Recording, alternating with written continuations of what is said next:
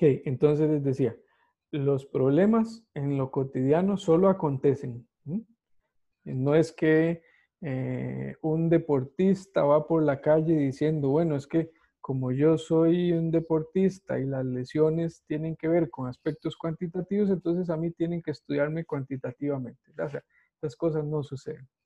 Entonces, solo es en el plano académico que lo llevamos a otros elementos. ¿El profesor iba a agregar algo?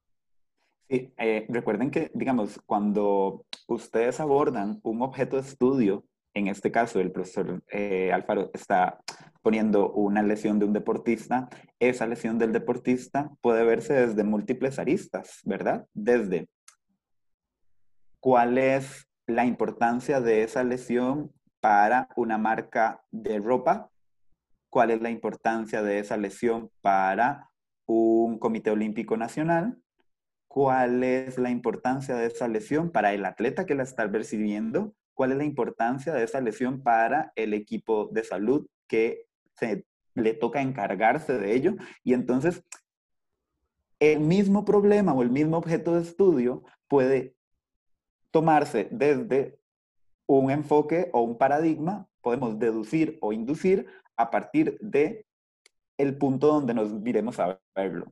Eh, es, es, muy interesante porque antiguamente, desde el Renacimiento, ah, voy a meter la cuchara, pero desde el Renacimiento era como, en el Renacimiento se inventó la perspectiva, el, concepto de perspectiva. Antes de las pinturas del Renacimiento, los pintores no sabían cómo hacer esto que usted pudiera ver profundidad en el fondo. Y ese concepto de profundidad se empezó a seguir desde 1430 más o menos hasta finales de 1800, hasta principios de 1900. Siempre había perspectiva. O sea, todos veíamos desde la misma perspectiva para poder pintar. En, el en principios de 1900 nacen las vanguardias y las vanguardias se traen abajo la perspectiva y les vale un carajo eso. Y empiezan a ver los objetos o los paisajes o lo que fuera desde otro concepto, digamos como desde diferentes etapas. Ya no era eh, solo verlo desde el presente y en una doble, y en una doble vía, ¿verdad? Una doble dimensión, sino que empiezan a usar las tres dimensiones, colocarse desde diferentes puntos, inclusive abajo o arriba del objeto, para poder pintarlo. Y ahí nace el cubismo, nace un poco el surrealismo, nace un montón de cosas. Eso es lo que pasa un poco con los objetos de estudio que nosotros tenemos podemos verlo desde la perspectiva así en segundo plano o desde un tercer plano y empezar a ver cuáles son las implicaciones que tiene en los diferentes aspectos. Una lesión de tobillo, una lesión de rodilla, una lesión de muñeca. ¿Vale? Es justamente eso. Eh, los dos paradigmas más importantes van a, van a pretender eso, o sea, posicionarse diferente para observar el, el, objeto y no solo observarlo, sino estudiarlo y luego traernos una imagen de lo que yo pude expresar o de lo que yo pude entender del fenómeno como tal a partir de mi investigación. Entonces vean que está mediado. Eh, mm, una vez había leído que muy pocas, muy pocas este, em, investigaciones se quedan estrictamente en uno de los dos paradigmas. Siempre hay un poquito de inducción en las deducciones y siempre hay un, un, poquito de, de, deducción en las inducciones. ¿eh? ¿Verdad? O sea, siempre se alimenta porque el, el, el, pensamiento humano es, o por lo menos a donde vamos en el pensamiento humano, va y este, podés hacer el, hacia una dirección o hacia otra el mismo razonamiento. Inclusive te sirve como en las conclusiones de una deducción. O sea, me podría ir para atrás, podría inducir de esto, ¿verdad? Entonces, vean que es, este, no es estricto que no quiere decir que todo sea mixto, ¿verdad? No quiere decir que todo sea mixto. Para que sea mixto tiene que cumplir con ciertas eh, características importantes, pero que sí, los dos procesos de ese pensamiento pueden estar mezclados un poquillo cuando yo estoy eh, estudiando un objeto. Hoy hay demasiados chicos con, con, con pantalla negra. A mí esto no me gusta. Los que puedan no tener pantalla negra, yo se los agradezco. Gracias. Entonces, eh, anotemos ahí en alguna esquina con un asterisco con color dos eh, dos elementos eh, conceptuales que uno tiene que ver con, con la perspectiva, con, la, con, este concepto que señalaba el profesor González sobre la, sobre la perspectiva, y este otro que tiene que ver con, con predominantemente, entonces vamos a utilizar esas dos palabras como recordatorio, perspectiva y predominantemente, ¿verdad? Es decir, yo puedo hacer una investigación en la que haya predominio de algunas técnicas, aunque se incorporen otras, ¿verdad?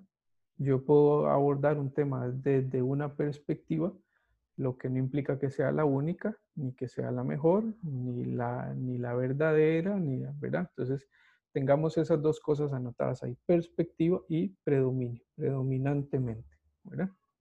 Entonces, hecha esta, hecha esta introducción, eh, vamos, a, eh, vamos a mostrar acá una, vamos a ver, voy a abrir aquí una pantalla un momentito. Ok, vamos a ver. Vamos a ver que esta no era.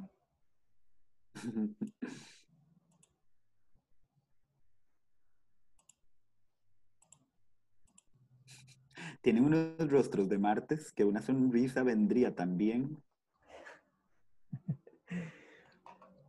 Entonces, recordemos que eh, dijimos que íbamos a ir desarrollando en orden jerárquico, ¿verdad? Entonces hablamos del razonamiento, luego vamos a hablar de paradigmas y luego de enfoques. Entonces vamos a quedarnos un poquitito en el razonamiento como la categoría, una, de las categorías eh, superiores, o en este caso la, la, más, la superior, ¿verdad? Entonces aquí nosotros vamos a pensar en dos tipos de razonamientos, un razonamiento inductivo y un razonamiento deductivo. ¿Les suena algo que nosotros digamos en razonamiento clínico que utilizamos un razonamiento hipotético deductivo. Muchos de los procesos que los profesores eh, desarrollan con ustedes, como casos clínicos y este tipo de, iniciativas o estrategias didácticas, se fundamentan en el proceso hipotético deductivo. Entonces ustedes van partiendo de alguna información que les dan las personas, van haciendo sus hipótesis pero partimos de algo que es muy importante, ¿verdad? El razonamiento deductivo. Entonces, vean que aquí lo primero que nos señala es que en el razonamiento deductivo nosotros partimos de afirmaciones generales para llegar a afirmaciones específicas. Entonces voy de nuevo, afirmaciones generales que nos permiten explicar afirmaciones específicas. ¿Cómo eh, cómo, esto se refleja en el caso nuestro y en general en las ciencias de la salud. Por ejemplo, todo lo que nosotros sabemos de anatomía y de fisiología son afirmaciones generales. ¿Por qué decimos que generales? Porque, eh, porque mentira, eh, sería, sería mentira decir que a todas las personas se le han hecho evaluaciones anatómicas para explicar que efectivamente todas las personas tienen exactamente la misma anatomía, tienen exactamente los mismos procesos fisiológicos, ¿verdad? Pero en ausencia de que eso no se puede resolver, entonces partimos de que el fémur tiene una forma y que es así para la mayoría de la gente y por lo tanto cualquier persona, independientemente si es Claudia, si es Julio o si es Pedro, va a tener la forma de su fémur de la misma forma que las afirmaciones generales. Entonces vean que lo que nosotros hacemos es partir de un conocimiento que, nos, que, hemos construido, ¿verdad? Desde la anatomía, la fisiología, la biología, la química, la física, para eh, darlas como válidas cuando yo estoy evaluando a una persona, a un sujeto. Entonces, Vean que en esta, en esta parte se suelen utilizar lo que se denominan silogismos, que creo que lo vimos en algún momento también en, las, al inicio cuando estuvimos trabajando razonamiento clínico. ¿Cuál es la premisa mayor? Bueno, por ejemplo, que todas las personas poseen 180 grados de extensión en cadera. Entonces uno dice, bueno, eso, es, eso sería la afirmación general. Si Sócrates es una persona, Eh, y antes dijimos que todas las personas tenían 180 grados, por lo tanto, la afirmación específica es que Sócrates posee 180 grados de extensión en cadera. ¿verdad? Entonces vean que las deducciones son razonamientos muy cotidianos que nosotros tenemos y que se van dando por el conocimiento, por la experiencia, ¿verdad? Eh, eh, esto tenemos que pensarlo en un sentido muy cotidiano. Entonces, eh, ¿cuál es una deducción? Bueno, que, que, si a mí un perro me empieza a ladrar y me hace feo, de yo tengo que salir corriendo porque el perro me va a morder. ¿Por qué? O porque ya me ha pasado antes o porque así reaccionan la mayoría de los perros, ¿verdad? Entonces, ah. vean que esta parte del razonamiento deductivo eh, tiene que ver con, esta, eh, con este conocimiento de las afirmaciones generales para llegar a las afirmaciones específicas. Cuando alguno de ustedes quiera interrumpir o algo así, si saben cómo funciona el walkie-talkie aquí que tiene el Zoom, ¿saben cómo funciona? Sí, sí, señor. Ok, entonces cualquier cosa nos habilita el walkie-talkie y porque cuando, cuando cualquiera de nosotros comparte la pantalla, y obviamente no está viendo todo a todo el resto. Eh, otro de los escenarios donde utilizamos montones este razonamiento deductivo, piensen, es en la teoría evolutiva, ¿verdad? Nosotros, nosotros no, bueno, ojalá nosotros, pero los investigadores encuentran restos arqueológicos humanos, estudian este resto arqueológico y a partir de ahí empiezan a deducir cómo han sido los cambios, por qué han sido los cambios, de dónde vienen, a qué, ¿me entiendes? Hacen un montón, utilizan un montón de métodos para determinar no solo las características de los restos humanos, sino empiezan a deducir cómo ha evolucionado esas características anatómicas y funcionales del, del, del, ser humano, ¿verdad? Desde el momento que por el carbono 14 se determina cuánto de viejo tiene, hasta la fecha y cuáles han sido esas evoluciones. Son deducciones, empiezan a deducir. ¿Sí? Vamos bien hasta aquí entonces con ese primero que es eh, deductivo, hipotético, deductivo. Ok, entonces el segundo de los razonamientos es el que denominamos razonamiento inductivo. Entonces, eh, ¿cómo, ¿cómo nos lo aprendemos nosotros así fácilmente? recuerden que cuando ustedes van a entrar a la carrera, ¿qué hacemos nosotros? Una charla de inducción, ¿verdad? En esa charla de inducción contamos algunas cosas de la carrera, vemos algunas características del, plan de estudios, de cómo están organizadas las materias y demás. Entonces, tiene que ver con que yo me aproximo a algo primero para hacer una observación directa, para luego elaborar algunas conclusiones generales me detengo aquí un momento. Puede ser que esa primera observación directa no me dé a mí la suficiente potencia para hacer conclusiones generales. ¿Cuándo es que este razonamiento inductivo eh, muestra mayor capacidad de alcance?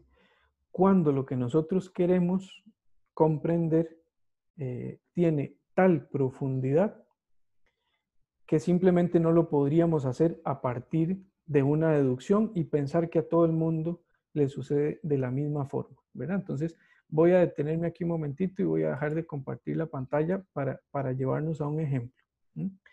Este, Pilar, nos cuenta un poquitito eh, sobre el artículo que usted leyó sobre la vulvodinia. Nos comenta un poquitito, porfa. Pili,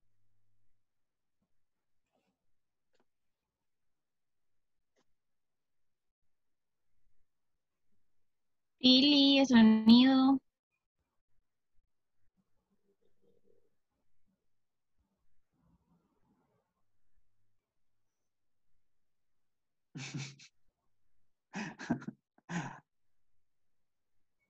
No, se me quedó Ya, yo creo que estoy pegada a la compu, es que últimamente como que el botón está ahí medio malo. En este último, o el que había que presentar para el primero. El primero. el segundo. El primero. El que era de... Ay, ¿cuál era? El que era para ver si era bueno o si era malo o eso. O... Co- No. com- coméntenos un poquitito que sobre la vulvodinia. Ah, ok, bueno, esa es una enfermedad un poco complicada de diagnosticar. En sí es dolor en la vulva de las mujeres. Este, es una enfermedad bueno, ya dije, difícil de diagnosticar, entonces también es difícil de tratar.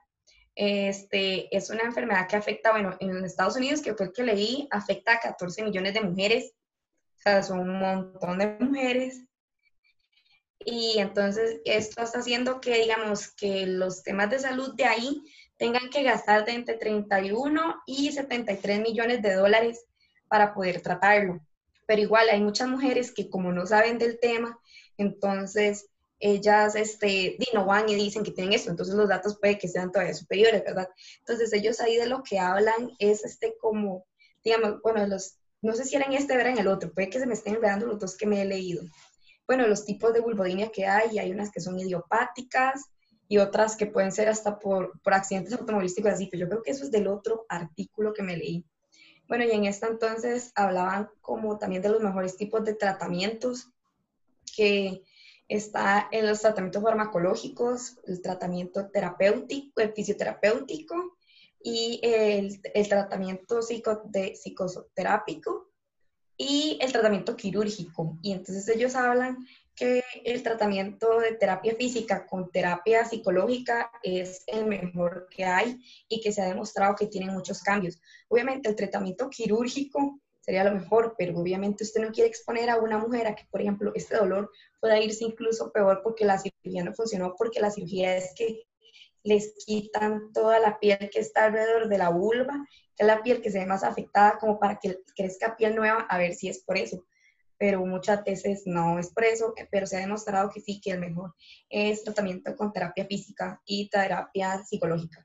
Ok, entonces, siendo tan complejo el tema que usted acaba de plantear en un sentido de las personas, ¿verdad? Eh, de las implicaciones, por ejemplo, en la sexualidad.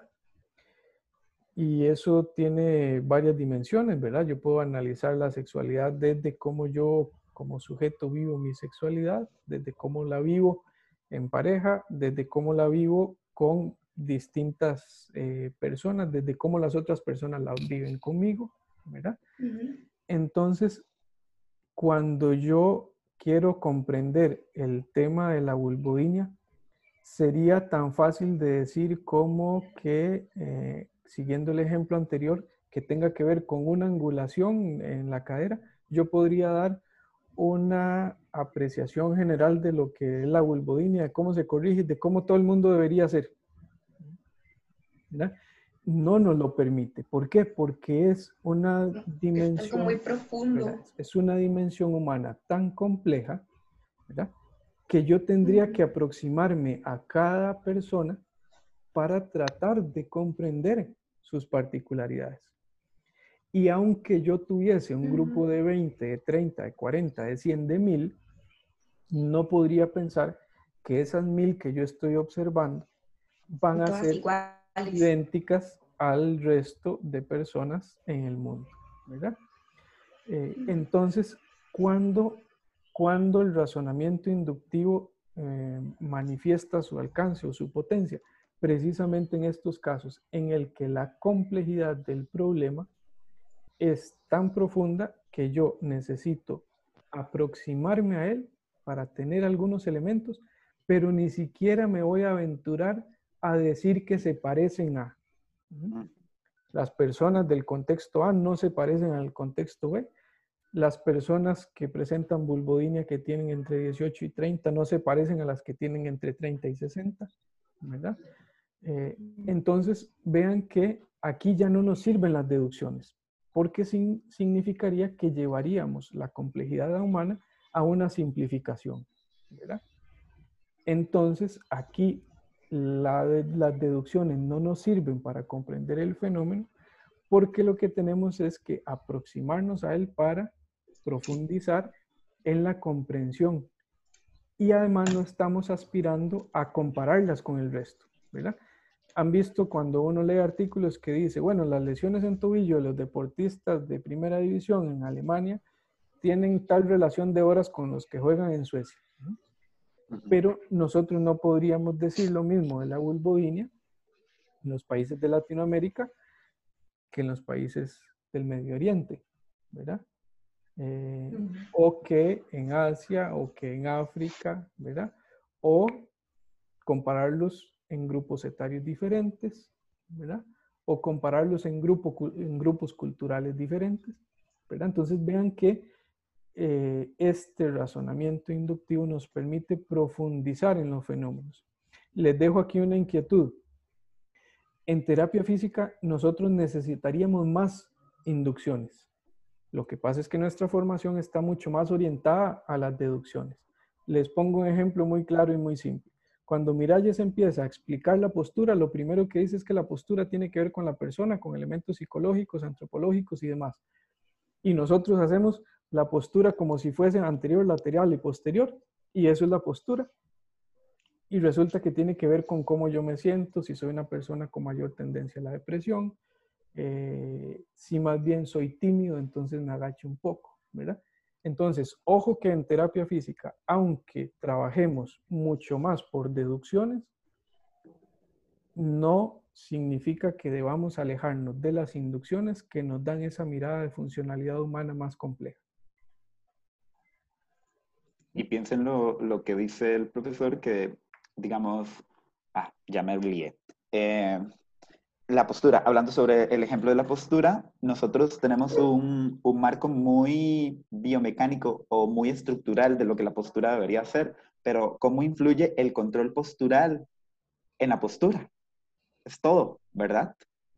Es, es el programa, el programa neuro de cómo me muevo yo, de cómo me estoy de pie, porque en realidad al final lo que nosotros vemos es una sola postura, o sea, es cómo está de pie el paciente, es un momento espacio, ¿verdad? Es un momento cuántico, ahí en cuatro dimensiones, ¿qué es lo que está pasando? ¡Tum! Pero no quiere decir que así sea siempre, o no quiere decir que cuando estoy esperando el autobús, que también estoy de pie, lo haga de la misma manera. Yo voy a desplegar un cierto comportamiento del control postural porque me están examinando y porque además, eh, si yo eh, estoy enterado un poco de lo que sucede, voy a tratar de coincidir con los estándares del observador, de lo que el observador quiere. Estar recto, estar al centro, distribuir la carga bilateralmente. ¿Me entienden? Hay un montón de consideraciones que van a estar mediando esa observación que nosotros hacemos y que nosotros nada más llegamos y... Pero deberíamos... Eh, e, es, una, es una situación efectiva, es una situación eh, real. Es, como les digo, es una fotografía del momento espacio que está viviendo esa persona siendo evaluada. Pero eh, deberíamos ser un poco más inductivos en ese sentido. ¿Cómo ustedes creen que podríamos inducir mejor? Con este ejemplo del el postural.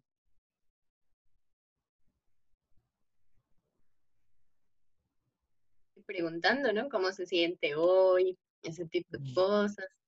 Indagando un poquito, dependiendo hasta donde la persona lo permita, pero conociendo el contexto, ahí uno se va dando cuenta, inclusive la forma de devolución de la respuesta, ahí uno como que puede notar más o menos la personalidad. Muy bien. Entonces, eh, cuando nosotros vemos postura, incluimos esta condición que nos está diciendo Mariela. ¿La tomamos en consideración? No, ¿verdad? Nos quedamos como en la estructura y cómo se alinea. Punto. Porque también necesitamos algo práctico para ello. ¿Y por qué creen ustedes que necesitamos algo práctico para ello? ¿A qué responde esa necesidad de despersonalizar aquella estructura? Al final lo que vemos es como si fuera la, obra gris, eh, la obra gris de una persona.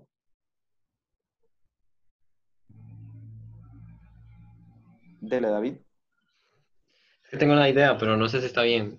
Ay, no empiece así. Ah, está bien, profe, está bien. Em, como para objetivizar más lo que uno quiere hacer.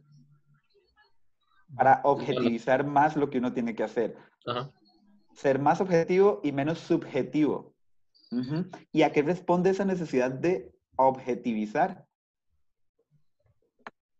de- para corregir, ¿no? Como que se vuelve demasiado meter en molde o Objetivizar para cuantificar algo, no sé, me imagino. Mm, me o gusta sea, mucho, me gusta mucho lo un que dice Pili y me gusta mucho lo que dice Mariela, porque son dos, dos cosas de la misma moneda. Vean qué loco, porque nosotros exponemos a la obra gris de una persona a un estándar. ¿Quiénes cumplen ese estándar? Es un estándar real.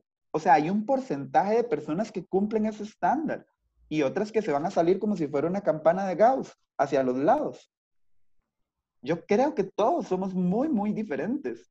Y coincido con Mariela en que hacemos un proceso inductivo para atender personalmente las alteraciones de, las, de, la, de la postura, como dice Mariela. Sin embargo, estos procesos de tamizar, de tamizaje, de hacer una recolección de las, de las obras grises de muchas personas, no siempre responden a ayudarle a la persona como tal, sino trata de reunir un montón de datos para poder generalizar. Y vamos a responder al otro proceso de pensamiento que es más bien deductivo. Ajá. ¿Qué, qué creen ustedes que, que, que nos hace tener estos procesos deductivos tan presentes y tan necesarios en el, en el sector salud? Daniela. ¿Ya dejó de llover? Ah, no era la otra. ¿A cuál está preguntando? A usted, a Soto, porque la otra está en el aguacero. Eh, tal vez porque así nos han enseñado en todo nuestro transcurso de que hay que eh, fijarnos más en la patología y es lo que hay que, es nuestro propósito, por decirlo así, aunque no debería tanto ser así, Bueno, pero- como todo integral. Piense más grandote. ¿A qué responde más grandote? A pesar de que el proceso de formación ya, ya lo hemos comentado, que es un proceso, un proceso bastante deductivo o que nos, que nos obliga a, a afinar más el proceso de deducción este, dentro de nuestro ejercicio profesional. ¿A qué responde también? Porque nosotros al final somos, No, ve. somos ahí unas marionetillas. Dígame. Tal vez porque mucho de lo que hacemos está protocol, protocolizado.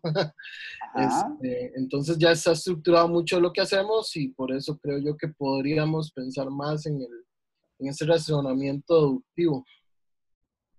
Pero ¿a qué respondemos nosotros? O sea, yo soy Eddie González y de repente empiezo a ver en el Instagram un montón de muchachos vestidos relativamente similar, con colores o una paleta de colores que está relativamente similar. Además me gusta y me visualizo yo portando esa, esa ropa y buscando ver o, o- o tratar de hacer mi imagen dentro de esos parámetros, porque la sociedad me lo va imponiendo.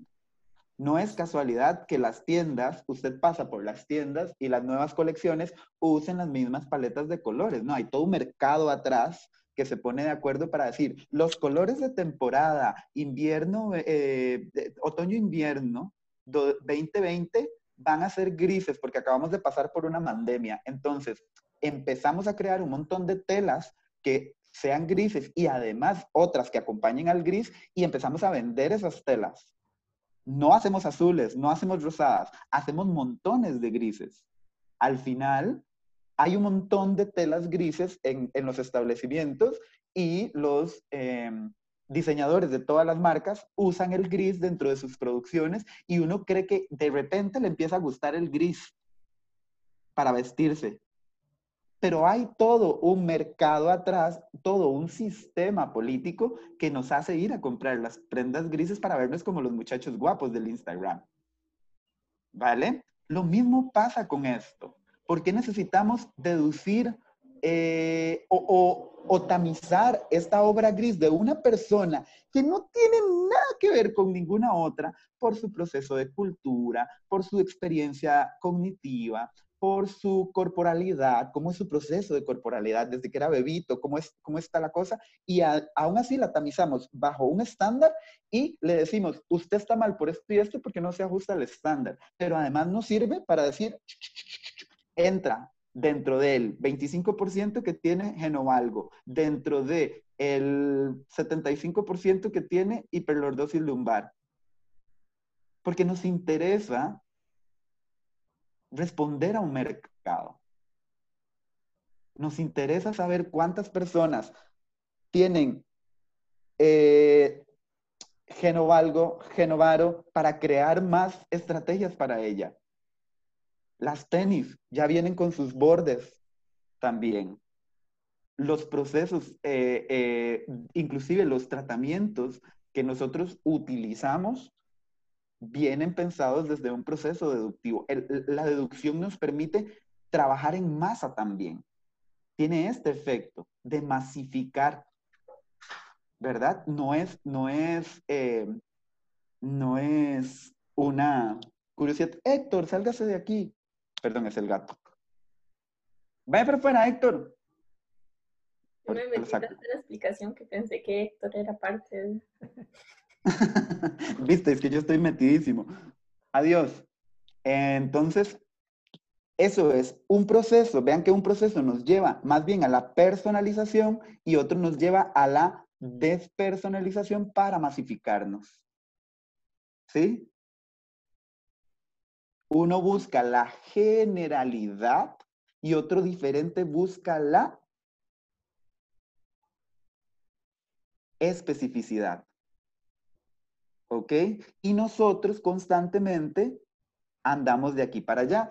¿Qué ser un buen fisio? Mezcla, como nosotros queremos hacer. Ok, nos basamos de evidencia, eh, de, estudios basados en evidencia, de, eh, de atención clínica, guías de atención clínica, que todas tienen un fuerte proceso deductivo detrás para desarrollar las cosas, pero al final nosotros tenemos que tomar esos datos para aplicarlo a una persona individual.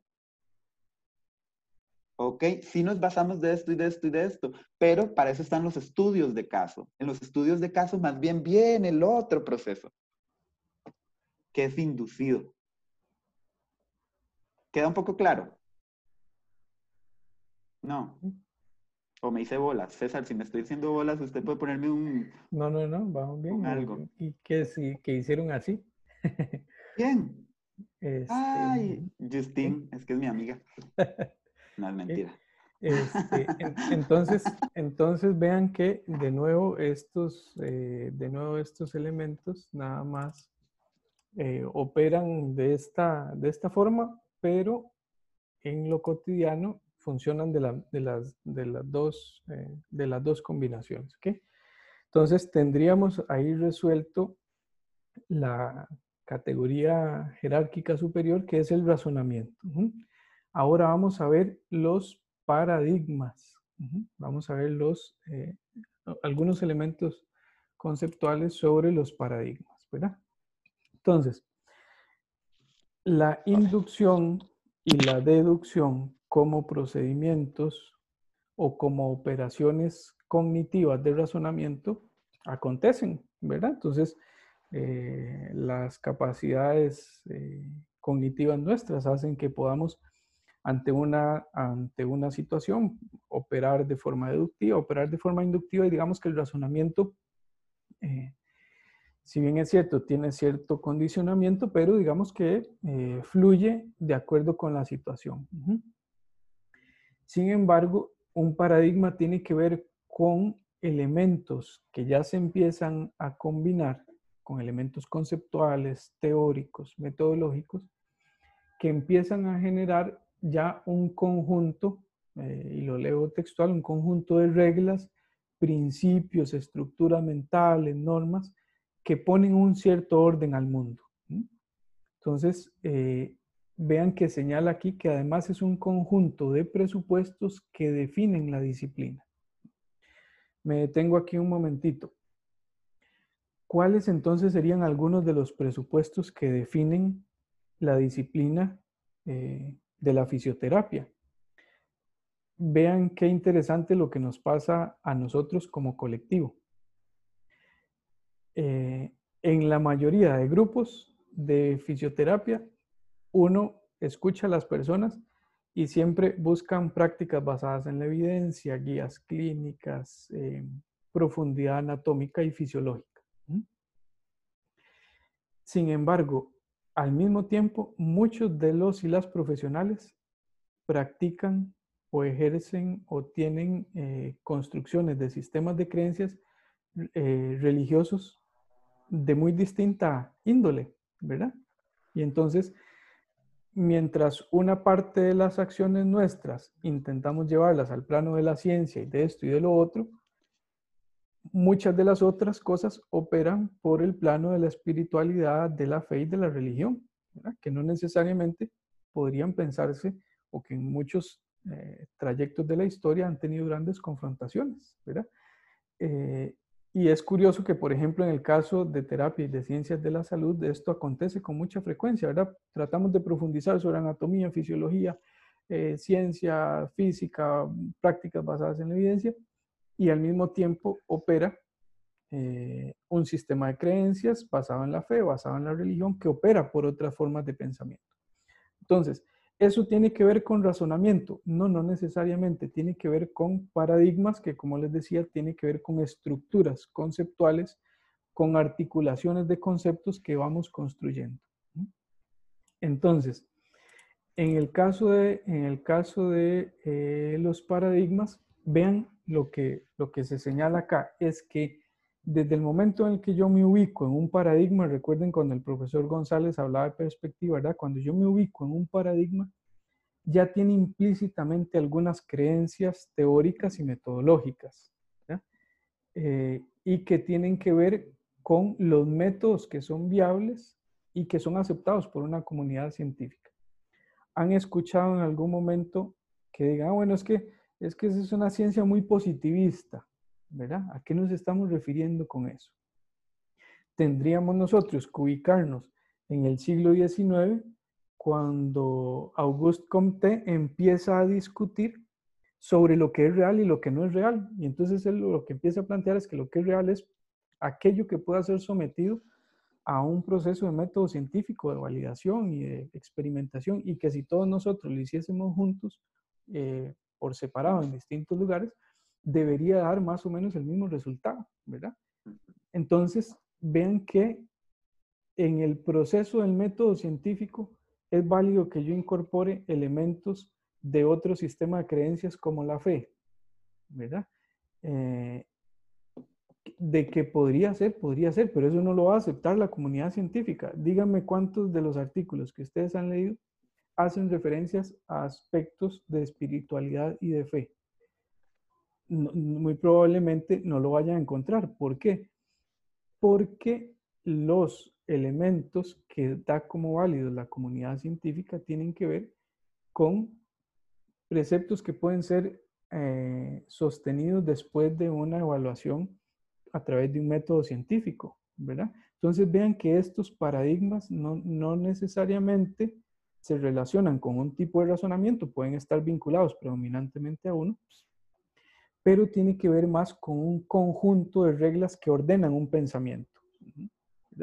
Eh, ¿El profesor iba a plantear algo? No, que yo sí he visto estudios últimamente que se meten con la parte religiosa, pero solo para estudiar cuáles son los efectos en el cerebro.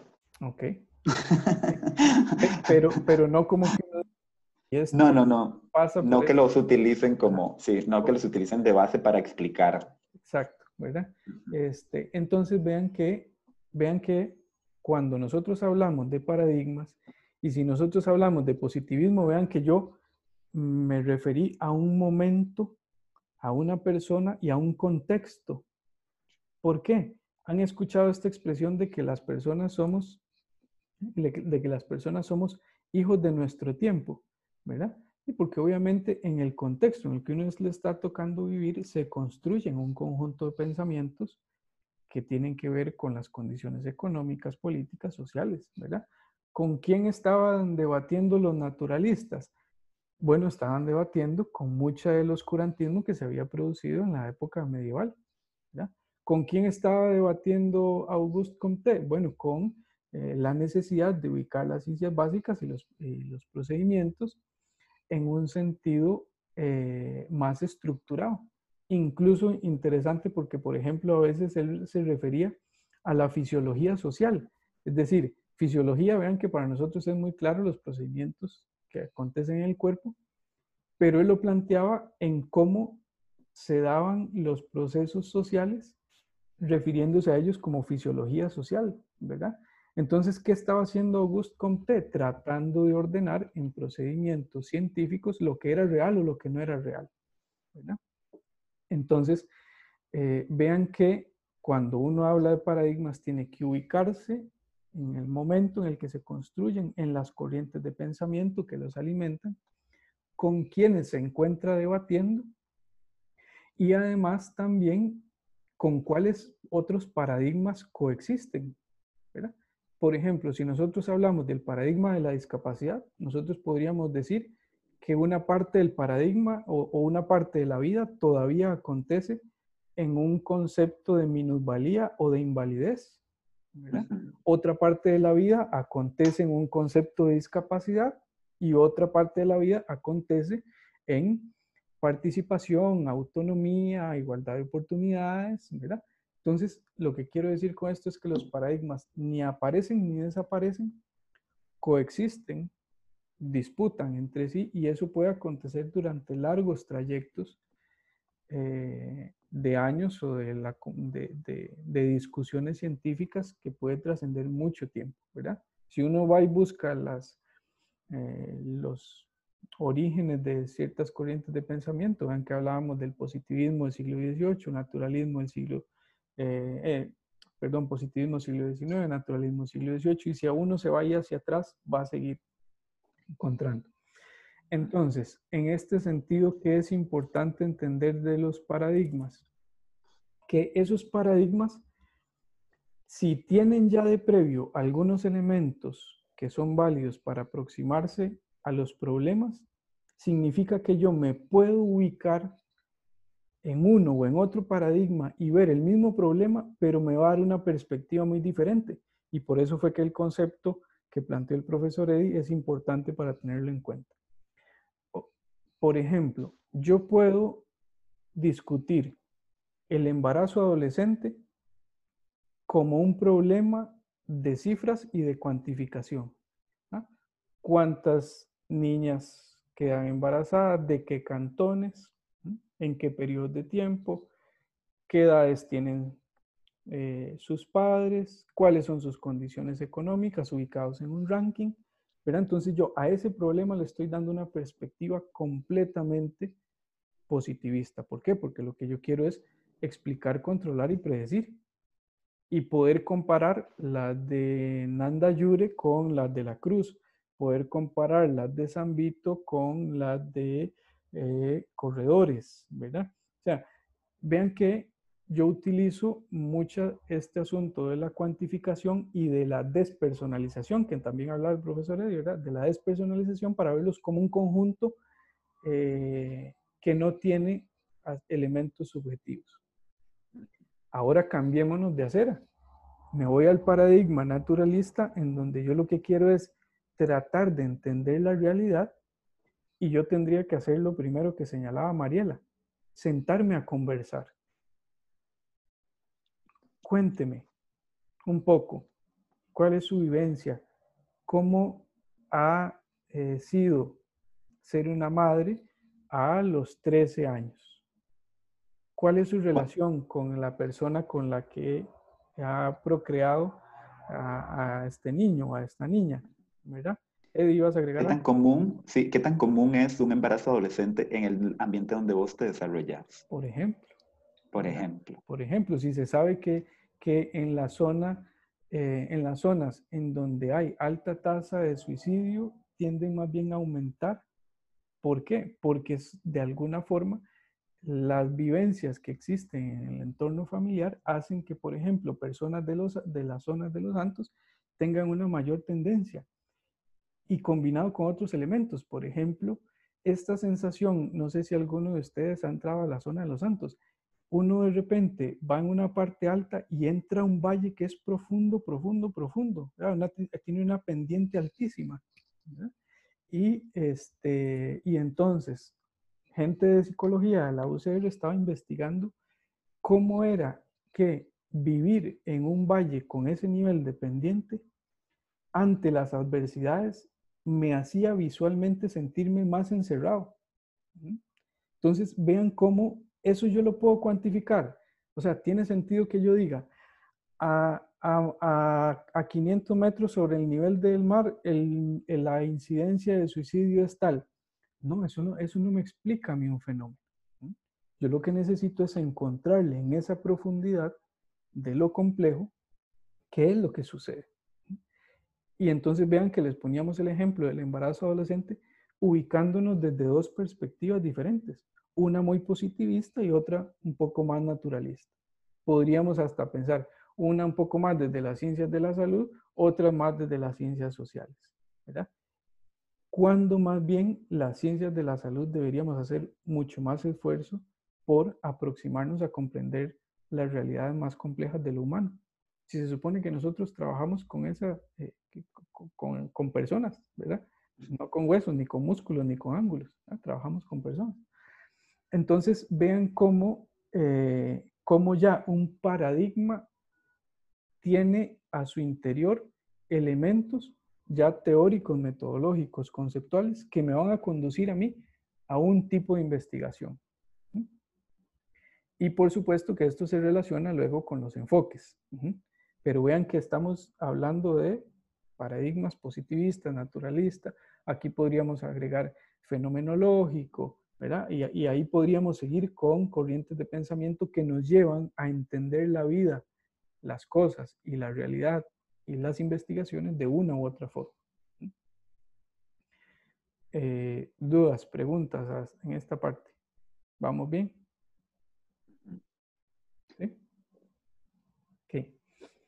Entonces, cuando ya nosotros llegamos a la parte de los enfoques, es cuando llegamos al plano de, eh, de los elementos que ustedes estuvieron leyendo, eh, que ustedes estuvieron leyendo en los, en los capítulos. Déjenme un momento aquí para habilitar nada más la pantalla.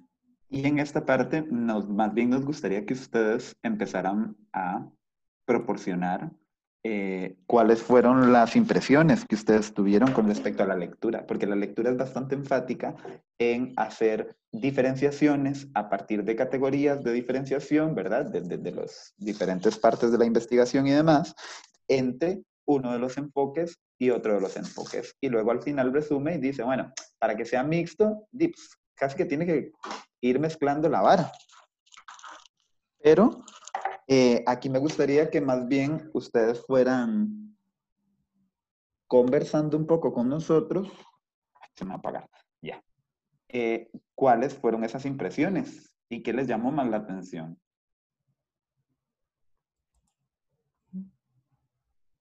Si no, dedocráticamente, no pasa nada. Rebeca Brenes.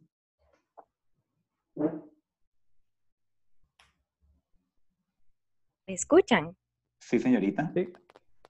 Ok, bueno, sobre esa lectura a mí me gustó mucho la parte en que, o sea, explicaba tanto la parte más positivista como la parte más cualitativa, ¿verdad? Una investigación, pero siempre se llegaba al punto de que una necesitaba a la otra y eso fue como, como lo más, no sé, destacado que, que saqué de esa lectura. Ok, ¿qué te parece sobre la idea de investigación con respecto a un enfoque y a otro enfoque? ¿Cómo, cómo? Hablemos o centrémonos en la idea de investigación. ¿Cómo se plantea una idea de investigación desde un enfoque eh, cuantitativo y desde un enfoque cualitativo? Ok.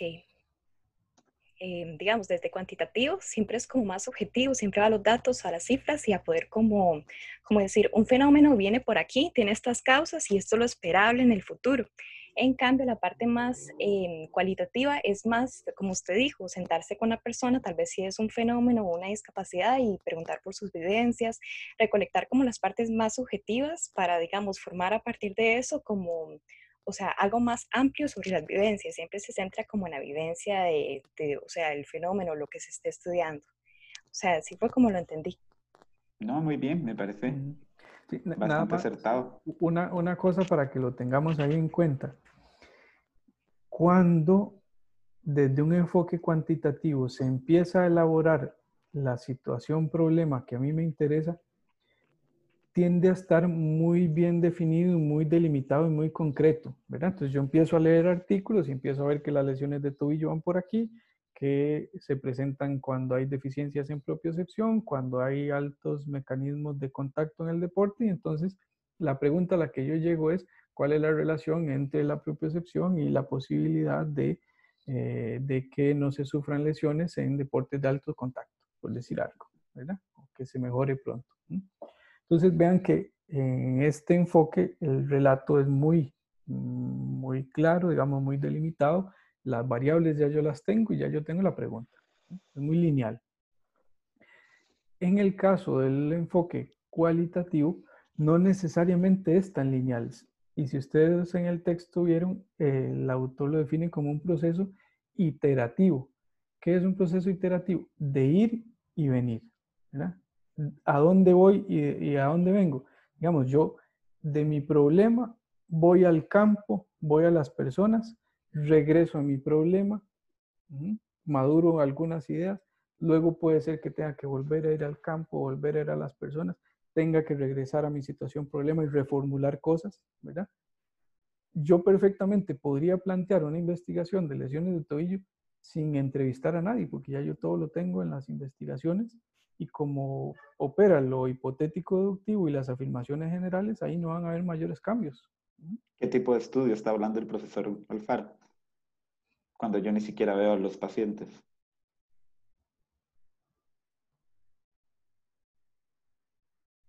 Y aún así deduzco qué tantas probabilidades tiene Justin por estar practicando karate 700 horas al año, cuánta probabilidad de lesiones va a tener. Cuantitativo. Claro, es cuantitativo, pero ¿qué tipo de estudio, por ejemplo? Una revisión bibliográfica. Exacto, en una revisión sistemática, en un metaanálisis.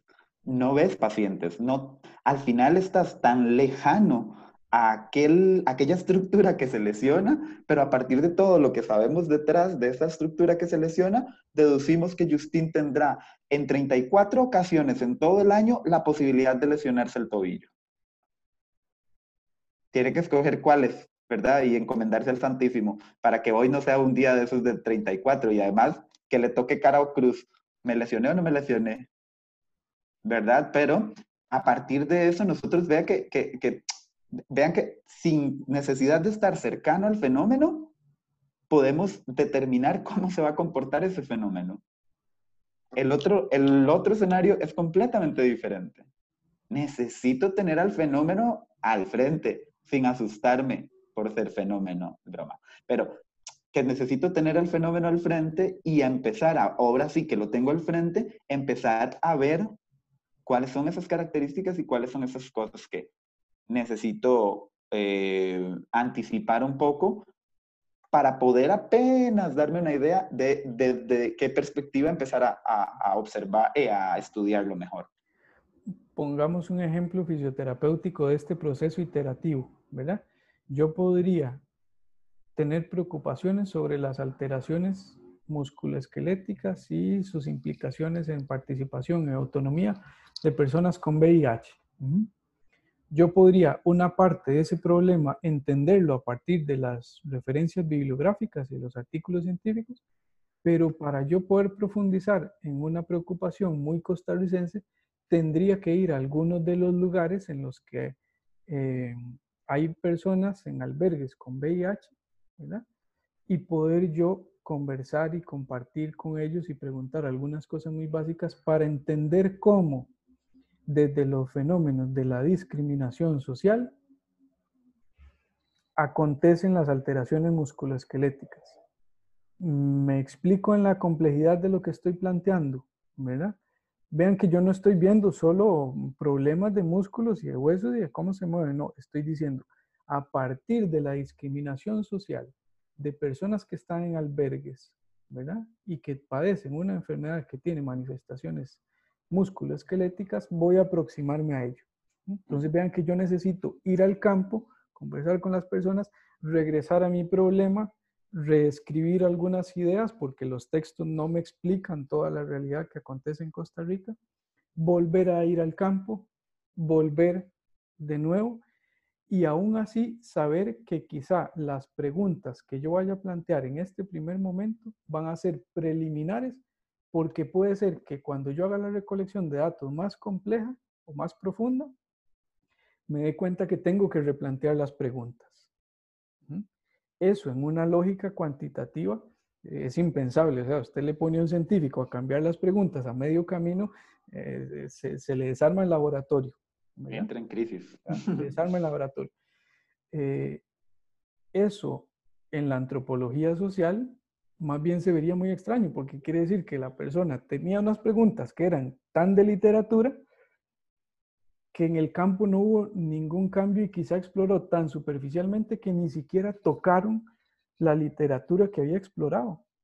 Entonces, más bien un antropólogo social se vería a sí mismo con sospecha cuando sus preguntas no se mueven, porque él sabe que la complejidad que está abordando debería moverse. Me, me, explico un poco con esta dinámica, ¿verdad? Y entonces yo, yo siempre, yo siempre eh, cuando me dan ganas de dar un poco de lata, digo que es que a nosotros lo que nos encanta es la, la, la, certidumbre, ¿verdad? O sea, esto funciona así, las preguntas son así, las variables son así y lo medimos así. Y en otros planos, más bien lo que opera es la incertidumbre. Que conversemos un poco primero con las personas para ver luego cómo yo podría elaborar una mejor entrevista veamos un poco cómo se comportan las respuestas para ver si yo luego necesito, además de esto, hacer un grupo focal con otro tipo de actor que no estoy considerando en esa investigación. Entonces, opera en un plano de incertidumbre más bien. Eh, eh, me gustaría también eh, hacer otra pregunta, chicos. El profesor Alfaro nos comenta sobre las variables cuáles son esas diferencias entre las variables o la función que van a tener esas variables desde un enfoque u otro enfoque. Ariel. Aquí estoy. Em, Ariel. Ah, perdón, entendí Mariela. Parecen un poco los nombres. Don't worry, be haggis. Bueno, también como que depende de de la rama de, pensamiento que tenga el investigador, porque si utiliza alguna rama de pensamiento específica en el estudio cualitativo, de las variables no, no van a ser dependientes. O sea, no sé cómo explicarlo. La cosa es que va a ser muy, muy variable. Las variables van a ser variables. Sí, no, puedo, no sé cómo la palabra. Tal vez, tal vez. Más bien es la función de la variable. Enfoquémonos en esto. La variable en un enfoque funciona para tal y tal cosa. En el otro, la variable funciona o se toma desde otro proceso, que era lo que decía el texto al respecto. A ver, ¿cómo dice? Tal vez le, le, doy un, eh, le doy un, un, chispazo ahí, Ariel, que, que, la, que, lo que él va planteando va bien, es cuestión como de redondear la, de redondear la idea, ¿verdad? Uh cuando, cuando la investigación tiene un enfoque muy cuantitativo y yo, tengo, yo usualmente tengo las variables muy bien definidas. Mientras que en la investigación cualitativa yo puedo trabajar o con categorías teóricas, ¿verdad? Porque ya un paradigma me las define como tales, ¿verdad? O puedo trabajar con categorías emergentes, que es decir, surgen en la medida en la que yo voy trabajando los datos, voy procesando la información y como su palabra lo dice, las categorías van emergiendo de los datos.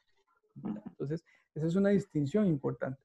En la investigación cuantitativa no es muy bien visto que uno en el camino agregue o quite variables, porque lo que quiere decir es que hizo una mala planificación en su, en su forma lineal de entender el problema. Mientras que en una investigación con otro enfoque, es probable que yo trabaje con algunas categorías teóricas de inicio y que en el camino vaya agregando algunas otras emergentes en la medida en que los actores me van aportando elementos que yo no había previsto y que son valiosos y que son importantes y que los quiero incorporar. Pensemos a nivel operativo cómo sería la emergencia de una categoría. ¿Cómo ustedes creen que en una investigación emerge una categoría? Em, Tal vez esa nos pueda ayudar un poquitito, Fernanda. Gabriel. Ah, bueno, Fernanda, sí. Gabriel, lo tengo en el ojo. Para que espabile. ¿Me escuchan? Sí. Sí, perfectamente. ¿Cómo emerge una categoría, digamos, en una investigación? Ajá, pero a partir de lo más operativo, pensá que vos sos una investigadora que estás haciendo una investigación de enfoque cualitativo. ¿Cómo crees vos que decidís las categorías? El profesor Alfaro nos acaba de contar que van, eh, van emergiendo a partir de la recolección de datos. Ahora contame, este proceso, pero muy, muy operativo, ¿qué es lo que vos harías para determinar una categoría? En, en, lo que usted estaba leyendo, que era danzaterapia y sobrepeso, ¿cómo, ¿cómo emergería ahí? ¿Cómo haría este procedimiento que el profesor le plantea? Eso, digamos, yo lo agarraría como en, en tal vez como variables que quisiera medir para saber si, el, si lo que yo estoy investigando tiene alguna cosa, si la conclusión que yo voy a dar este, va a ser efectivo o no. Digamos, por ejemplo, como yo estaba leyendo ahí en, en un artículo, en la para medir el efecto sobre el, el, sobrepeso, ellos agarraron lo que era la presión arterial y el índice de masa corporal, tal vez por ahí va. Uh -huh. Digamos, ellos, ellos decidieron escoger esas variables para medir a ver si era efectivo o no una, una, eh, una pista ahí para que ustedes amplíen su forma de César solo da pistas. Pa, para, que amplíen, para que amplíen su forma de pensamiento. Por ejemplo, resulta que María Fernanda hace este planteamiento de la investigación en la que se relaciona el IMC con el sobrepeso y la danzaterapia, ¿verdad? Entonces, resulta que María Fernanda está ejecutando las pruebas y cuando empieza a conversar con las personas, se da cuenta que las personas usualmente tienen una noción por las cosas que le dicen, por los intercambios ahí en. María Fernanda se da cuenta que las personas tienen una noción mucho peor de su IMC. Entonces, a pesar de que María Fernanda no está explorando el IMC, María Fernanda empieza a ver que las personas tienen una noción alterada de lo que el IMC significa es este ejemplo de que cuando ponen a personas a, a, dibujarse en el piso, pidiéndoles que indiquen cuáles son sus, digamos que si es más rellenito o menos rellenito, ¿verdad? le piden, dibújese usted en el piso. Y resulta que la persona se dibuja en el piso con una tiza y luego se acuesta sobre esa figura y se da cuenta que la figura que dibujó con tiza es mucho más grande que lo que en realidad su cuerpo tiene. Entonces, cuando María Fernanda empieza a conversar con las personas mientras les está midiendo el IMC, se da cuenta que hay una alteración de cómo se autoperciben las personas en sus, eh, en sus disposiciones anatómicas. Además. Y entonces María Fernanda empieza a agregar una, una serie de preguntas un poco más cualitativas en donde explora esta otra dimensión que en el proceso le fue apareciendo, pero María Fernanda nunca las tuvo pensadas en sus, en sus variables, sino que le fueron apareciendo por el intercambio al tomar una medida y le dieron una pista de que esa autopercepción alterada tenía impacto sobre la calidad de vida. Sí, también digamos en esa investigación que yo hice, en ese, en el artículo, ellos hablaban de que, bueno, ellos midieron el, el índice de masa corporal pero también no pensaron en que, digamos, para afectar el valor de la presión arterial que también midieron, no solo hacía falta el ejercicio físico, sino también la parte nutricional y ellos no tomaron en cuenta esa parte en, el, en, el, en el artículo. Entonces ahí queda como un hueco que no, no contemplaron y eso hace que el, eh, pues el planteamiento no sea totalmente cierto porque eh, esa variable no la contemplaron y no la pudieron estudiar, digamos. Súper bien. ¿Qué, ¿Qué, habría hecho otra persona que hubiese tenido otro enfoque y que no lo hubiese visto tan rígido? Ve cómo lo integra. Y, ok, se nos fueron tres sin hacerlo, pero los 17 que nos faltan, le metemos la variable nutrición. Y también es muy, muy interesante meter esta, este concepto de percepción en todos estos estudios, la percepción de una variable, o sea, no solo medir la variable como tal, como, como el IMC que se mide en una unidad específica, que hay un procedimiento para medirlo, sino que en los estudios cualitativos se meten las percepciones de esas variables. Por ejemplo, hay muchos estudios, y María Fernanda tal vez te pueda servir, eh, hay muchos estudios que coinciden en que nosotros como seres humanos subestimamos la ingesta calórica. O sea, creemos que comemos menos calorías de las que realmente comemos. Y sobreestimamos el gasto calórico. Creemos que hacemos más ejercicio del que realmente se puede medir. Pero estas percepciones, vean qué loco, porque estas percepciones, como yo percibo que hice ejercicio, eh, me voy a comer un chocolatito más, o me lo merezco fin de semana, entonces aquella hamburguesota, bronto hamburguesa así, tipo la de los picapiedras, ustedes no entienden esas referencias, pero Hanna Barbera es máximo, es un clásico, búsquenlo. Em, y, y entonces, esas percepciones es una variable que tiende a ser muy cuanti, cuanti, cuanti, pero la percepción o el concepto de esa variable para cada uno de los, de los individuos puede formar parte más bien de un estudio cualitativo. Entonces, en un enfoque mixto es muy rico poder ver y poder decir qué tan alejado está el, el adulto mayor obeso en, en una intervención de danzaterapia del, del ¿qué, tan alejada está la percepción del IMC con su MC? ¿Qué tan diferente es el concepto que yo tengo de una variable con la que la variable realmente se mide o es? Es muy interesante.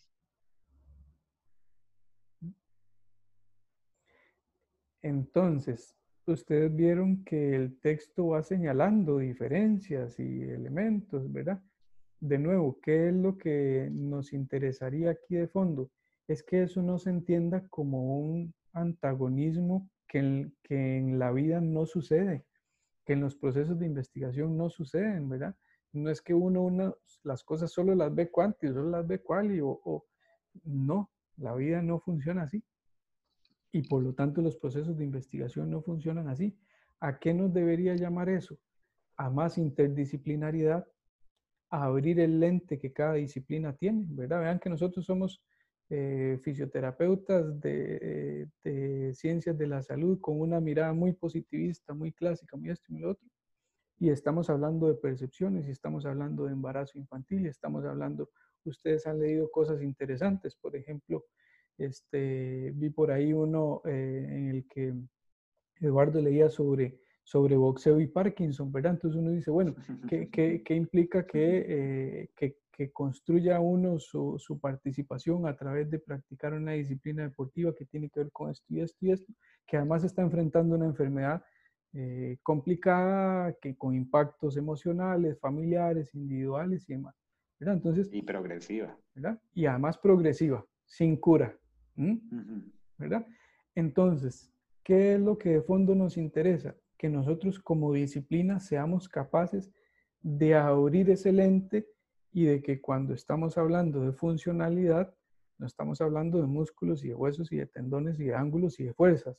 Estamos hablando de personas y estamos hablando de cómo esas personas viven, cómo participan, cómo pueden ejercer su autonomía, cómo se vinculan con otras personas, cómo se perciben a sí mismas. Y que para poder entender nosotros esta complejidad, también tenemos que pensarla desde distintos métodos, desde distintas disciplinas. Imagínense qué interesante que al, profesor González lo pongamos a investigar las cosas de neurología eh, con un antropólogo, con un filósofo de, de la mente y el cuerpo eh, y que entre todos hagan un equipo de trabajo y que empiecen a, a profundizar sobre lo que sobre las reservas cognitivas que, que estuvo leyendo Kaylin, ¿verdad?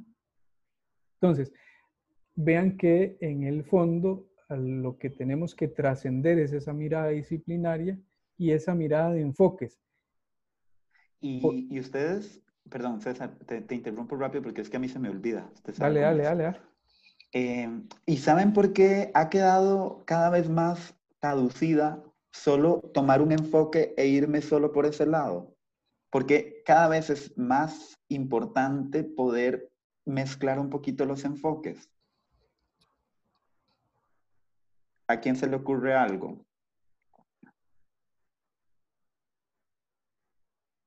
Da diferentes puntos de vista.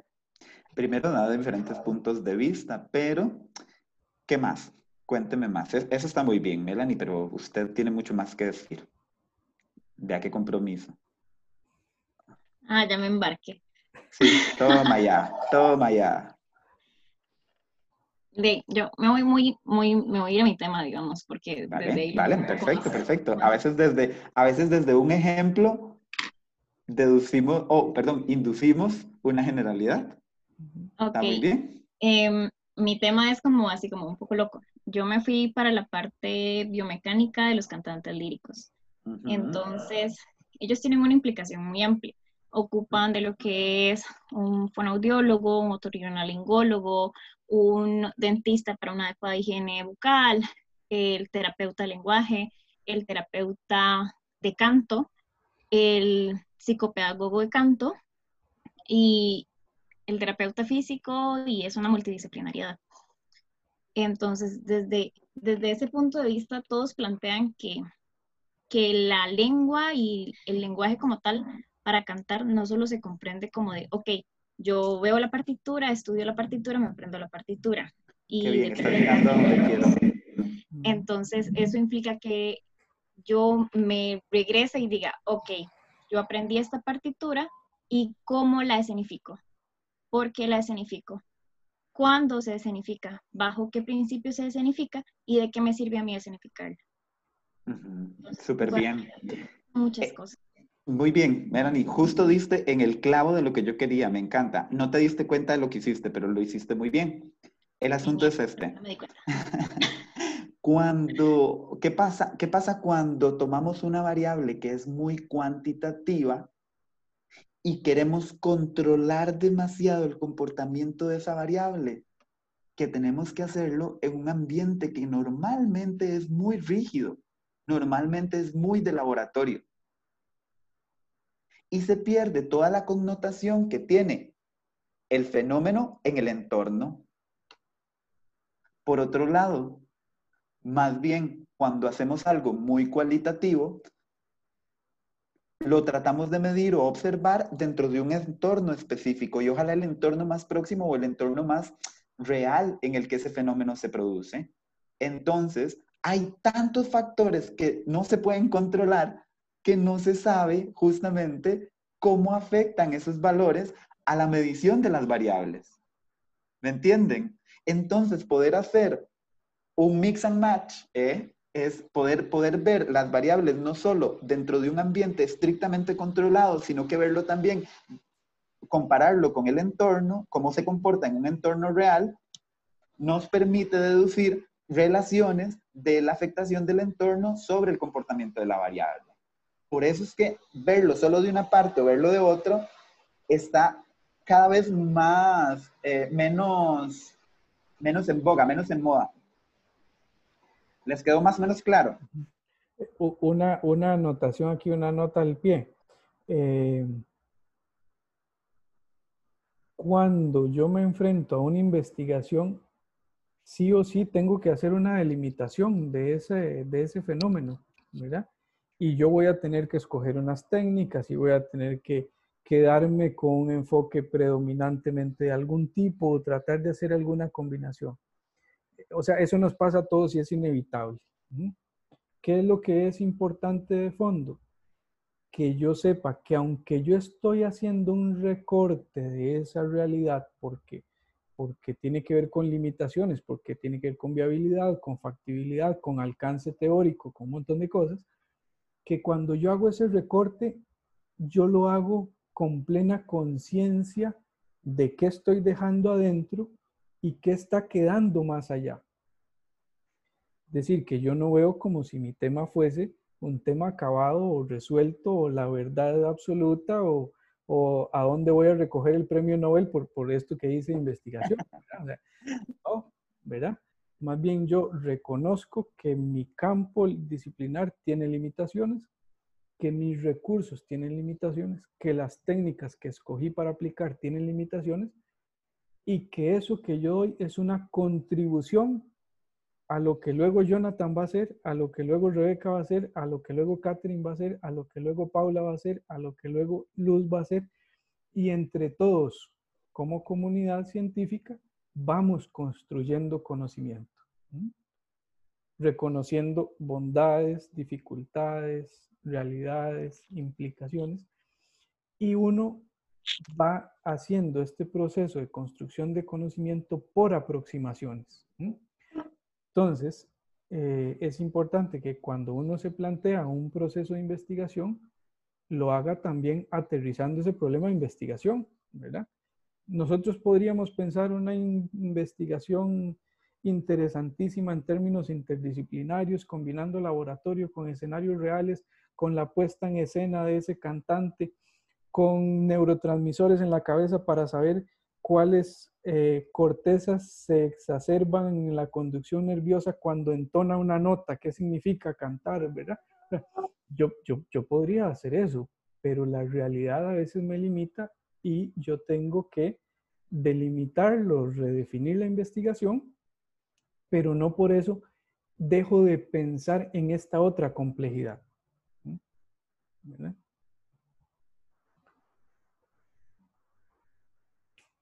Ahora cuéntenme un poco eh, la construcción de las conclusiones que habla el texto muy, muy, muy marcadamente, la construcción de conclusiones a partir de cada uno de los enfoques. ¿Cómo se realiza ese proceso de construcción de conclusiones y de discusiones en un enfoque y en otro? ¿Qué te parece, Darianela, si nos lo escribís por el, por el chat? Levánteme el dedito si está de acuerdo.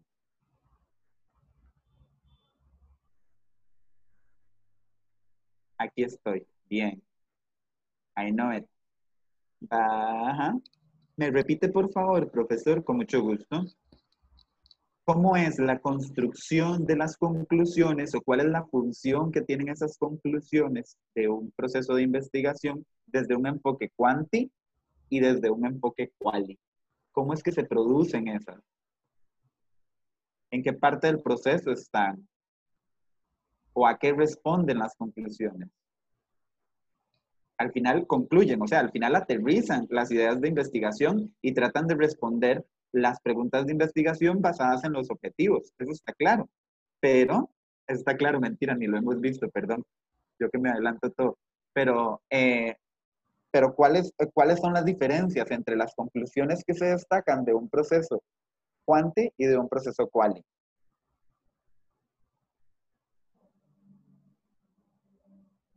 Antorcha. ¿Ni saben qué es antorcha? No, tampoco saben qué es antorcha. Ay, somos unos señores. Yo estoy de público siempre. Obvio sí sabemos. Bueno, yo sí apoyaba a mis amiguitos, pero no participaba. Sí, yo también soy, soy, soy del proceso público de, de, de, de este país, de educación, por eso lo defiendo. Ok, dice mi compañera, la colega, dice, en mi parecer, las conclusiones responden a hipótesis de la investigación, pero también buscan generar respuestas a otras hipótesis y brindar. Profe, es que es mucho, ja, ja, ja, ja, ja. Brindar como la apertura de otros investigadores también pueden tomar esas conclusiones y generar respuestas distintas o que apoyan la idea. Estoy completamente de acuerdo contigo. Darianela, pero no me estás haciendo una diferenciación entre quanti y quali, que es lo que yo quiero. Ah, vale, ya va, ya va, es que va typeando. Tomando lo cualitativo y cuantitativo, puntos suspensivos,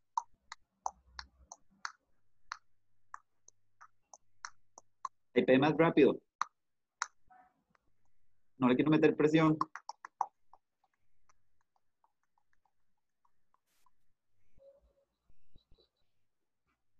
Creo que falleció.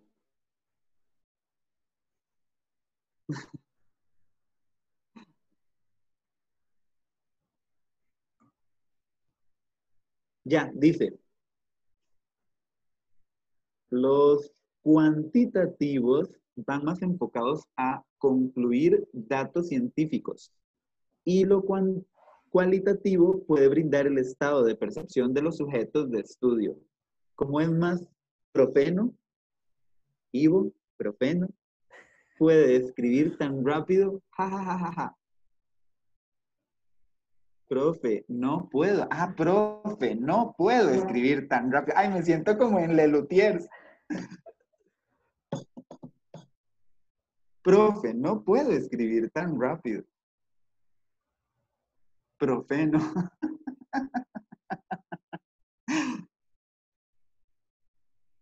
¿Está siguiendo escribiendo? Espero que sí, porque si no nos tiene aquí todos. Ja, ja, ja, ja. Ay, carita triste.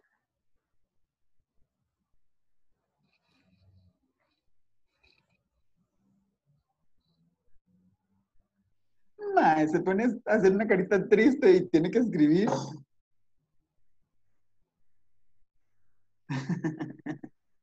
es que era la única forma que se me ocurría para que participara. Pero está participando a tope, dele, dele. Prefiero mandar un audio en WhatsApp. Ok, mándemelo, mándemelo. Bueno, vamos con otra pregunta mientras Darianela nos contesta. Ernesto.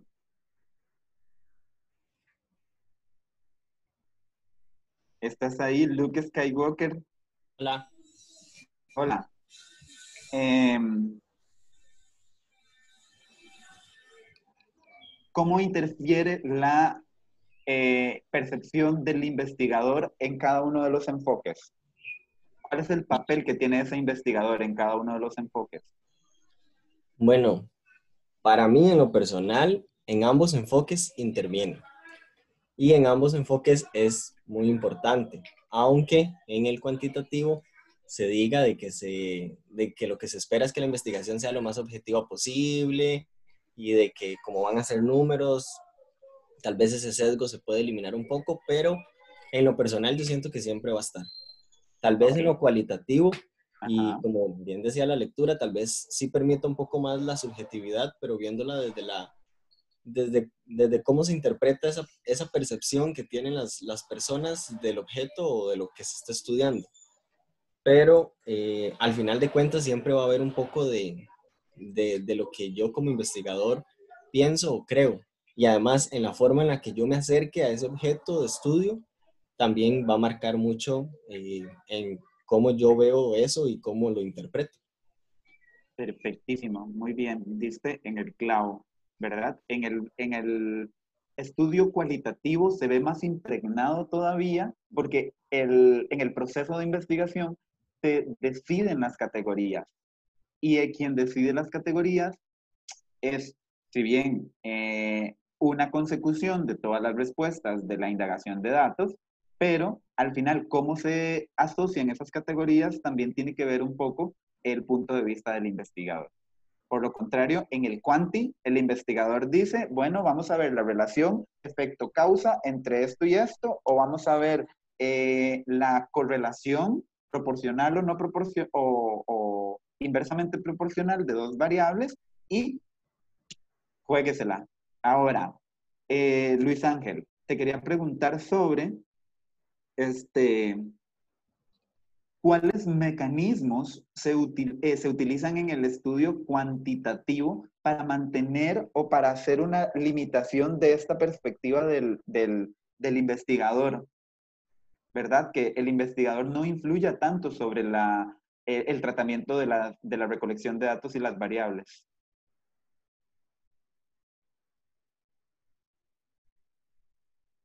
Luis Ángel, ¿estás ahí?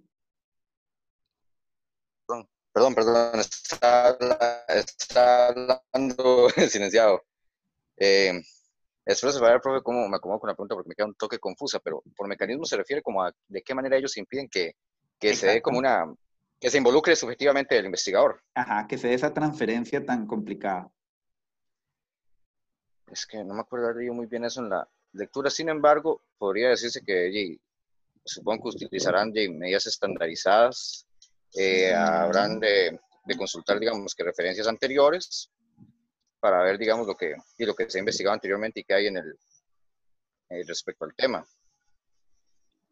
Eh, ay, escucha, es que ahorita, ahorita, sí no se me viene a la mente lo, lo, que decía la lectura en esa parte. ¿Ustedes saben qué es un, un estudio ciego? Luis Ángel, ¿sabes qué es un estudio con un ciego? Y un estudio con un doble ciego. Eh, estoy seguro de haberlo leído. ¿Vale? Estoy seguro de haberlo leído. ¡Ah! Sí, sí, sí, ah. Lo, he leído en varios estudios, en varios artículos que, que, dicen, que dicen estudio doble ciego, estudio ciego. ¿Qué será eso? ¿Qué será? ¿Qué se les ocurre que es? No tienen contacto tanto con los participantes. Eh, primero, no tienen contacto con los, con los participantes y además el investigador no es la misma persona que mide las variables. Ah, ok. Hay un fisio al que usted le dice, mida las variables, yo nada más las proceso. O sea, yo hice todo el procesamiento de pensamiento de la, de la investigación, pero yo le digo, a los que están en sala, a los profes, tome, profes, midan ustedes las variables, para que no sea yo el que tengo que medirlas. Ese es un ciego, una forma de cegar y es una forma de controlar que la percepción del, investigador no influya sobre las variables. Y es muy común que en, en investigaciones de tipo cuantitativo se utilicen estos controles. Y el doble ciego es que el paciente ni el terapeuta sabe si está aplicando a un grupo control o a un grupo placebo o a un grupo eh, experimental. Nadie sabe nada, solo el investigador sabe. El investigador le dice, Ariel, te toca a vos aplicar esto sobre este paciente. Ariel no sabe si esto que está aplicando es el, el tratamiento control o es un placebo o es no sé qué, y el paciente tampoco son formas de tratar de controlar que esa subjetividad del investigador no se vea influenciada en, en los datos. Porque al cuanto le interesa todo rígido, es así, cuadradito, rígido. Pongo, pongo un contrapunto ahí en esta, en esta lógica. Contrapunte. Eh, eh, resulta que yo quiero conocer de nuevo, el, vuelvo al ejemplo de personas con VIH y resulta que eh, por, definición la persona mm, no, vamos a ver, por definición la persona sabe en qué grupo eh, forma parte, ¿verdad? Y si yo además como investigador necesito ganarme la confianza de las personas para poder acceder a cierto tipo de información que de otra forma ellos no compartirían, yo tengo que establecer alguna forma de, de, vínculo y de participación. Es decir, los dos sabemos qué estamos haciendo, los dos, ¿verdad? O sea, ahí, ahí es sin ningún ciego. Más bien todo es, todo el mundo sabe por dónde va el asunto, por dónde, qué, qué, qué, qué es lo que está funcionando. Que se, eso tendríamos forma de resolverlo con el doble ciego o con, el, o con un ciego. No habría forma de resolverlo, o sea, simplemente yo no podría ejecutar esa investigación. ¿Qué entonces debo hacer yo como investigador? Reconocer y hacer explícito la situación. Yo, César Alfaro Redondo, escogí este tema, lo hice por estas razones, me ha tomado tres, cuatro, cinco, siete visitas poder establecer un vínculo de confianza para poder acceder a esta parte de la realidad. Eh, y esto es lo que se hizo en la investigación. Entonces, finalmente la investigación, ¿qué es lo importante? Que uno no omita nada de lo que está sucediendo. Yo tengo que con toda claridad decir cómo se hizo, cuándo se hizo, por qué se hizo, cuáles eran las, eh, cuáles eran las condiciones. Y aquí me devuelvo a un, a un asunto que, que, también planteaba, que también planteaba Ernesto. Yo puedo no haber escrito ni una sola palabra de un tema de investigación. Desde el momento en el que escojo un tema de investigación, ya tiene elementos subjetivos. ¿Por qué, ¿Por qué cada uno de ustedes escogió leer los artículos que está leyendo si no es por mediación subjetiva? Ahí está el alma, el corazón y la vida de ustedes reflejada.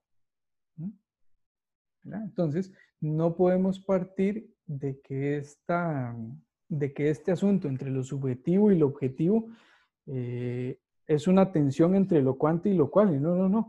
Eh, simplemente acontecen de formas diferentes, pero la subjetividad está desde antes de que yo escriba la primera palabra. La subjetividad está desde el momento en que ustedes escogieron esta carrera. Desde el momento en que escogieron esta universidad. Desde el momento en que escogieron estudiar educación superior. Pudieron no haberlo hecho. Pudimos no haberlo hecho. ¿Tiene elementos subjetivos? Por supuesto. Desde siempre está atravesado por elementos subjetivos. Tiene diferentes connotaciones en un escenario o en el otro en el que estemos trabajando. Pero eh, no es que uno es más subjetivo o es más subjetivo que el otro. Tienen naturalezas diferentes, posibilidades diferentes eh, y por lo tanto formas de control o formas de abordaje de forma eh, diferenciada. Eh, creo que el, el, profesor Eddie está procesando ahí todo el, está procesando el, el, el audio, el audio que nos envió, que nos envió Darianela. Este, entonces, de nuevo, no pensemos nunca que los enfoques son antagonismos. No pensemos que uno es mejor que el otro. Eh, no pensemos que hay técnicas mejores que las otras más bien yo los invito a que, a que exploren unas y otras. Por ejemplo, eh, un fisioterapeuta debe tener fortalezas en las técnicas cualitativas y también tener fortalezas en las técnicas cualitativas. Las dos las utilizamos en la atención individual. Por supuesto que sí las utilizamos. Las dos deberíamos utilizarlas en investigación ya en procesos eh, más amplios. Por supuesto que sí. Entonces, más bien, eh, ojalá ustedes en su camino profesional puedan ir explorando distintas técnicas, viendo virtudes, viendo eh, posibilidades, viendo complicaciones que tiene una técnica y tratar de escoger en el camino las que mejor se van ajustando a un problema, a un contexto, a unos recursos. Eh, con respecto al mensaje, a la respuesta que nos da Darianela, eh, acierta en el punto de que las de que primero, primero hace una, una salvedad de que ella considera muy importante incluir los dos enfoques dentro de una investigación por, la, eh, por lo que hemos venido hablando de la riqueza de las posibilidades de investigar ese fenómeno desde, desde las dos perspectivas. Y segundo, creo que solo dos, dos puntos muy, muy importantes, eh, hace una diferenciación entre eh, la percepción del el investigador con respecto a la, a, la fabricación de las conclusiones o a la fabricación de la síntesis de toda aquella investigación, ¿verdad? Qué tan importante es las percepciones tanto de los sujetos y, de, eh, y del investigador en esas, en esas conclusiones, ¿verdad? Yo añadiría un poco lo que dijo Darianela, que el, está en el grupo, entonces por favor escúchenlo, porque además hace, una buena, hace un buen resumen de muchas de las cosas que estamos hablando en dos minutos de mensaje, o sea, 15 segundos y ya ahí no se acordó el resto. Y em, lo que yo añadiría es que las conclusiones de una, de la quanti, tratan de responder esos objetivos y tratan de responderlo desde las generalidades o cómo yo puedo reproducir o predecir comportamientos similares de este fenómeno a nivel general. Y las conclusiones en el quali van más bien produciéndose en el mismo proceso de elaboración de las categorías, de elaboración de los, de los procesos de, de recolección de datos. Y además se ve impregnado más esta situación de cómo el investigador subjetivamente utiliza esa información para eh, crear una realidad del, del fenómeno, pero muy específico, ¿verdad? Creo que dije algo, César, o no, porque dime. Ah, yo, yo empiezo una idea y después se me olvida qué era lo que quería decir. Yo creo que más bien este, eh, todas estas eh, cosas las vamos a ir eh, retomando a lo, largo del, a lo largo del curso. Obviamente vamos pues adelantando elementos, vinculándolos a, a cosas que ustedes van leyendo, pero pero esto es un proceso de investigación, ¿verdad? Y es un proceso de, eh, de aprendizaje con, con, H y sin H, ¿verdad? El aprender profundamente lo que, lo que, estamos, lo que estamos haciendo. Y este, entonces, como les digo, vamos a ir retomando los conceptos a lo largo del curso. No piensen que es que que, es que ya esto quedó aquí y ya después se sigue sobre otras cosas, ¿no? Vamos profundizando aspectos. Este, tenemos unas citas ahí con algunas de las personas que, eh, según la lista que nosotros tenemos, estarían más o menos así. Em, bueno, unas es que estaban anotadas en un día que no era, que no era funcional y entonces lo que estamos pensando es ubicarlos el día viernes. Entonces, por favor, a quienes han solicitado, eh, a quienes han solicitado cita, este, entonces estaría Daniela Núñez el viernes conmigo a las 2, Mariela Vargas el viernes con el profesor Eddie a las 2, Angélica el viernes conmigo a las 2.30, David Bolaños conmigo a las 3 y eh, Pilar a las 2.30 con el profesor Eddie González. Y bueno, Paulina que está anotada para el 12, más o menos es lo que son las personas que tenemos, que tenemos por ahí. Eh, chicos, eh, todas estas personas que han estado antes... también, también Darianela me había, creo que me escribió al correo, este, entonces, Darianela, podríamos, podríamos agregar para este, para este día aquí a las... Tres conmigo. A las tres con Eddie. Ok, vamos a agregarla aquí. Ok, entonces voy a agregarla aquí. Perfecto. Chicos, yo ahora los insto a que en los procesos de revisión de artículos que ustedes estén haciendo, empiecen a ver rasgos de lo que hablamos hoy. Digamos que empiecen a ver, ay, mira, estas variables son estrictamente cuantitativas. Entonces, el enfoque de esta investigación es súper positivista. O sea, lo que trata de ver es la relación del efecto de esta variable sobre esta otra. Ay, sí, mira, todo lo que hablaron ese par de barbudos en clase. Ok.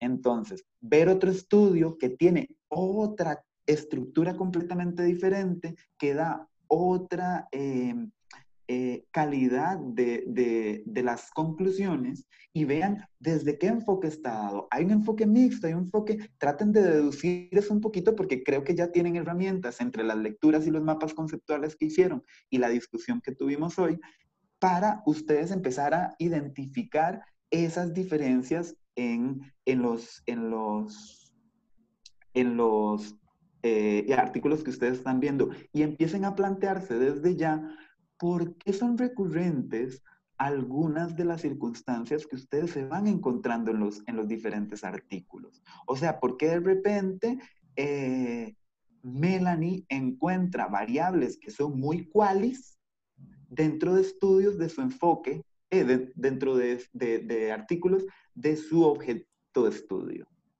O por qué Eduardo empieza a notar que esto es súper cuanti, cuanti, cuanti. O sea, a mí lo que, todos los artículos que he podido encontrar de mi objeto de estudio son puros números, puros números, puros números.